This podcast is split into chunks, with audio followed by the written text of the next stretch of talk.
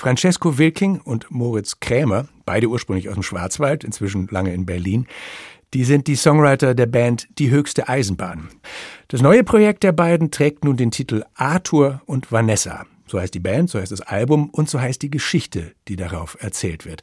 Entstanden in der Zeit der Pandemie und zwar, könnte man sagen, weil kein Buch draus werden wollte, hat uns Francesco Wilking erklärt. Also uns hat mal jemand gefragt, Moritz und mich hat mal jemand gefragt, ob wir ein Buch zusammenschreiben wollen und wir so, äh, krass, okay.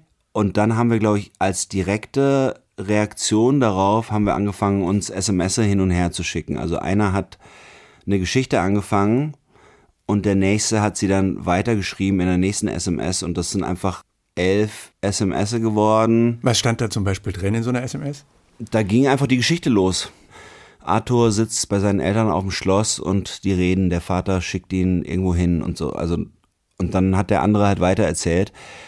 Und das war, glaube ich, erst nicht in Versform, sondern die war einfach so Fließtext, aber recht kurz, also kein Buch, nicht mal irgendwie ein Heftchen oder sowas, nicht mal eine Kurzgeschichte, obwohl vielleicht eine Kurzgeschichte. Und dann wussten wir nicht, was wir damit machen sollen. Und dann kam irgendwann die Idee, äh, dass wir das vertonen und ein Konzeptalbum draus machen. Und dann haben wir einfach Freunde und Freundinnen angerufen und haben uns bei einem Freund im Studio eingemietet und haben dann mit diesen Texten an zehn Tagen, glaube ich, zehn Lieder gemacht. Also wir haben jeden Tag, der Text war schon da und wir haben einfach dann spontan die Musik dazu geschrieben und wir haben uns extra Leute ausgesucht, die verschiedene Instrumente spielen können, damit es ein bisschen bunt wird.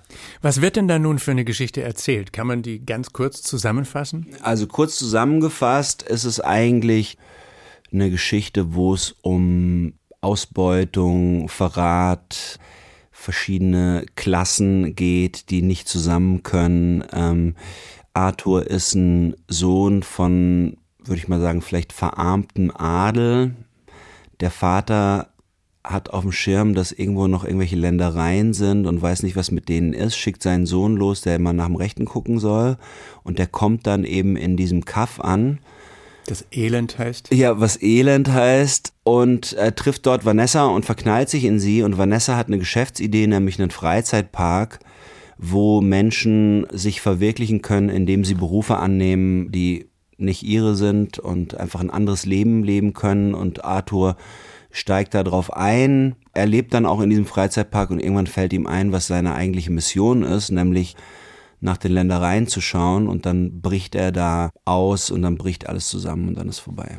Ich meine, es ist ja eine Parabel. Worum geht's denn wirklich? Welche Geschichte, welches Thema lag Ihnen da am Herzen?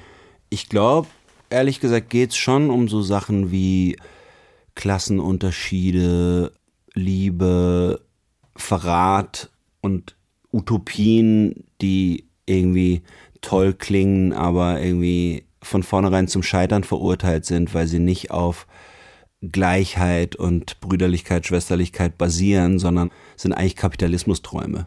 Sind Träume von so einer Welt, von wegen, äh, jeder kann sein, was er will, aber trotzdem ist alles schon vorbestimmt und die Fettesten kriegen dann die größten Stücken vom Kuchen ab. Und es gibt dann diesen Song Die Enttäuschten, der als Single auch rauskam. Äh, wo es dann heißt, ich bin enttäuscht von diesem Leben, jeder gegen jeden. Wessen Stimme ist das dann? Das ist wie so ein Seitenstrang von der Geschichte. Das sind halt die, also auch im Freizeitpark gibt's die Obdachlosen, gibt's die, die liegen gebliebenen und die denken, dass sie zu kurz gekommen sind. Wir haben uns da auch viel drüber auseinandergesetzt und so Artikel hin und her geschickt und ich weiß, dass Moritz kam irgendwann mal mit einem Artikel, weiß nicht mehr aus welcher Zeitung, wo es darum ging, dass die Gleichgültigen eigentlich die sind, die die Politik im Land bestimmen. Also die, die keine Stimme abgeben. Und das sind ja dann auch oft die Enttäuschten, die dann sagen, äh, die da oben machen eh, was sie wollen.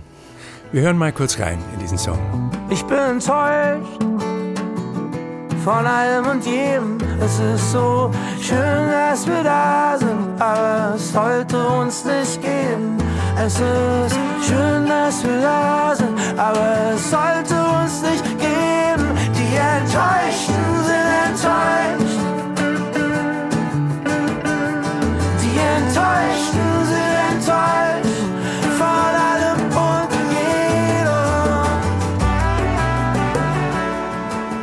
Enttäuschten aus der Geschichte von Arthur und Vanessa.